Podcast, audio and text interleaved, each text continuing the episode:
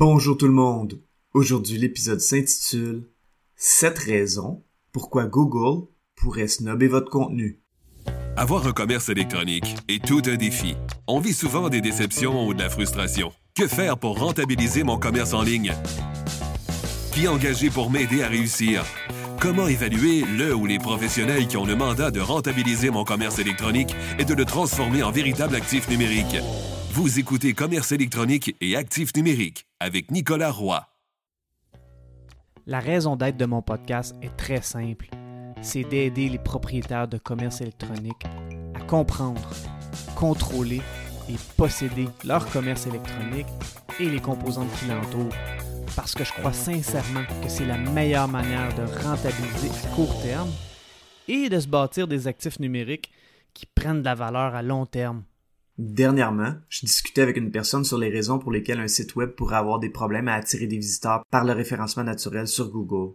Cette personne avait déjà plusieurs réponses et elle voulait avoir mon avis sur la question. J'ai trouvé que les causes qu'elle me présentait étaient excellentes et qu'elle en avait oublié une. Cette cause est plus ou moins connue et pourtant il faut aussi la considérer. Dans cet épisode, je vais parler de sept causes pourquoi Google pourrait snobber votre contenu en donnant des exemples et des preuves. Le dernier point est moins connu et un peu controversé, mais je m'en voudrais de le passer sous silence. Avant de débuter l'épisode, j'aimerais vous inviter au roiseo.com. Le podcast Commerce électronique et actifs numériques est une présentation de Roi SEO. Pour en savoir plus sur vos actifs numériques et leur SEO gratuitement, rendez-vous au roiseo.com. Pourquoi est-ce qu'un site web pourrait être boudé par Google? En fait, il y a beaucoup de raisons, mais dans cet épisode, je vais vous présenter sept causes qui peuvent mener à cette situation-là. Le premier problème est un manque de cohérence ou de correspondance entre les termes insérés dans la page et ceux utilisés par les internautes qui font de la recherche. Par exemple, si vous utilisez une terminologie ultra précise dans un domaine d'expertise et que les internautes utilisent un terme plus général ou moins précis, ça peut arriver. Avec la NLP, soit le Natural Language Processing, où Google comprend mieux la terminologie et ses synonymes grâce à l'intelligence artificielle, ce problème se règle un peu, mais il reste que de choisir les bons termes pour choisir le mot-clé ayant le plus de pertinence et qui a le meilleur volume de recherche par mois est important. Le deuxième problème est d'avoir un manque de contenu. Habituellement, pour éviter la cannibalisation de mots-clés, on va cibler un mot-clé ou un concept englobant quelques mots-clés par page. J'ai parlé de la cannibalisation de mots-clés à l'épisode 38 intitulé Quand le contenu est loin d'être roi. Dans ce cas, si on cible l'équivalent d'un mot-clé par page, le site web qui aura le plus de pages aura plus de chances de ressortir pour plus de mots-clés. Avoir plus de contenu donne aussi plus de possibilités de créer des stratégies de maillage interne. J'ai parlé du maillage interne à l'épisode 67 intitulé Qu'est-ce que le maillage interne ou les stratégies de silo en SEO. Évidemment, le contenu doit être pertinent et bien structuré, comme j'en ai parlé à l'épisode 99. La troisième erreur est si le site web a un ou plusieurs URL de brisés, c'est-à-dire que lorsque l'internaute clique sur les résultats de Google ou s'il tape l'URL directement dans la barre de recherche, il tombe sur une erreur 404, soit une fameuse page introuvable. Google déteste ça. Les URL brisées surviennent quand on change les URL d'une ou de plusieurs pages d'un site web pour changer le contenu ou pour la refonte d'un site web, sans faire de redirection. J'en ai parlé plus en détail dans l'épisode 89 intitulé Le SEO défensif pour changer de site web. La quatrième erreur est que si le site web n'est pas adapté aux appareils mobiles, Google va le snobber. Google possède deux index ou deux types de résultats différents, soit l'index mobile et l'index ordinateur de bureau ou desktop. Si vous n'avez pas un site web adapté aux appareils mobiles, non seulement Google risque de le snobber dans les résultats mobiles, mais aussi dans les résultats desktop. Une collègue experte en SEO a fait un test vraiment intéressant à ce propos-là elle avait un site web qui avait une version desktop qui était notredomaine.com, une version qui avait le sous-domaine m.notredomaine.com pour la version mobile. Elle a décidé d'optimiser en SEO seulement la version mobile. Évidemment, la version mobile s'est améliorée dans les résultats de recherche sur appareil mobile. Ce qu'on s'attendait moins est que la version desktop sur laquelle elle n'avait pas travaillé s'est aussi améliorée dans ses résultats SEO.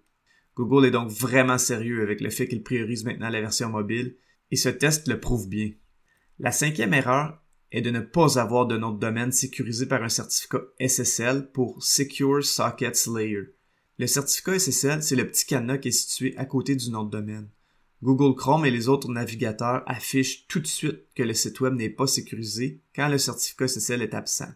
Habituellement, ça survient si le certificat de sécurité vient à échéance et que le paiement automatique n'est pas programmé ou la carte de crédit est expirée.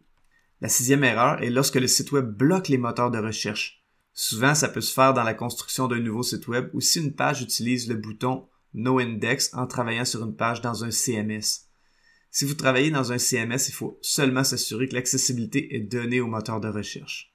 Si vous faites attention d'éviter ces six erreurs, les probabilités que Google snob votre contenu sont minces, mais elles ne sont pas impossibles. Quand on crée un nouveau contenu, que ce soit un nouveau produit dans un commerce électronique, une page de service, un article de blog ou autre, Google le traite en trois étapes. La première étape est que les robots de Google vont parcourir votre site web une première fois. C'est ce qu'on appelle l'étape de crawl. La deuxième étape est que Google va indexer votre contenu, c'est-à-dire qu'il va le prendre en considération en confirmant qu'il l'a bien dans sa bibliothèque de contenu. Pour savoir si une page est indexée sans nécessairement aller dans Google Search Console, vous pouvez simplement taper dans la barre de recherche site 2. Si vous voyez l'URL que vous cherchez, eh bien, il est indexé. La troisième étape est l'étape du serving ou de servir la page c'est-à-dire que Google l'a fait ranker ou ressortir dans ses résultats de recherche pour un mot-clé X. Le septième point est plus tabou, mais il existe bel et bien. Ce point que Google peut avoir des problèmes dans une de ces trois étapes, et malheureusement, quand c'est le cas, Google ne s'en vante pas. Le 1er juillet 2019, Google a annoncé le Google Mobile First Indexing, qui disait que Google utiliserait la version mobile pour indexer et classifier votre site web. Comme je l'ai mentionné avant, c'est vrai et une collègue a pu le prouver avec deux versions d'un même site web. Par contre, ce Google Mobile First Indexing a pris beaucoup plus de temps que prévu avant de se faire et ça a été beaucoup plus compliqué que prévu pour Google de le faire. Quand Google est passé de l'index desktop ou ordinateur de bureau à l'index mobile pour servir ses résultats de recherche, il y a eu de nombreux bugs où Google avait des problèmes à crawler les nouveaux contenus. En juillet 2021, j'ai enregistré l'épisode 26 qui s'intitulait Est-ce que Google est notre ami pour le SEO? À ce moment-là, c'était une situation tendue parce que Google ne disait pas son problème pour éviter de se faire lancer des roches et surtout pour éviter que les gens se tournent vers d'autres moteurs de recherche. Le problème est qu'il y a beaucoup d'experts SEO qui ont souffert de ça parce que le nouveau contenu n'était pas indexé et donc il ne se classait pas. De la création de contenu sans résultat, c'est une dépense. Et c'est souvent la faute du gars du SEO qui ne fait pas sa job. Je me souviens d'avoir posé une question dans une rencontre de Google sur les possibles problèmes de Google et on m'avait répondu que c'était un problème de qualité ou de structure de contenu. Une de mes collègues, qui vivait les mêmes défis, a décidé de tester ça. Elle s'est mise à analyser les journaux des serveurs ou server logs des sites web sur lesquels on travaillait. Les server logs, ce sont les journaux de bord des serveurs qui disent exactement quels robots sont venus sur le serveur du site web et quand. Regarder les server logs est très formateur parce que ça prouve à quel point les statistiques peuvent varier entre cette information et celle de Google Analytics, mais ça, c'est un autre sujet pour un éventuel épisode. Bref, après avoir analysé les server logs, on s'est aperçu que Google avait bel et bien un problème avec le crawling, soit la première étape. Les contenus déjà indexés continuaient de s'améliorer, mais les nouveaux contenus n'apparaissaient pas parce que les robots éclaireurs, soit ceux qui crawlaient, ne fonctionnaient pas. À cette époque, on avait répertorié une période de 21 jours sans que les robots de Google viennent crawler. Wow!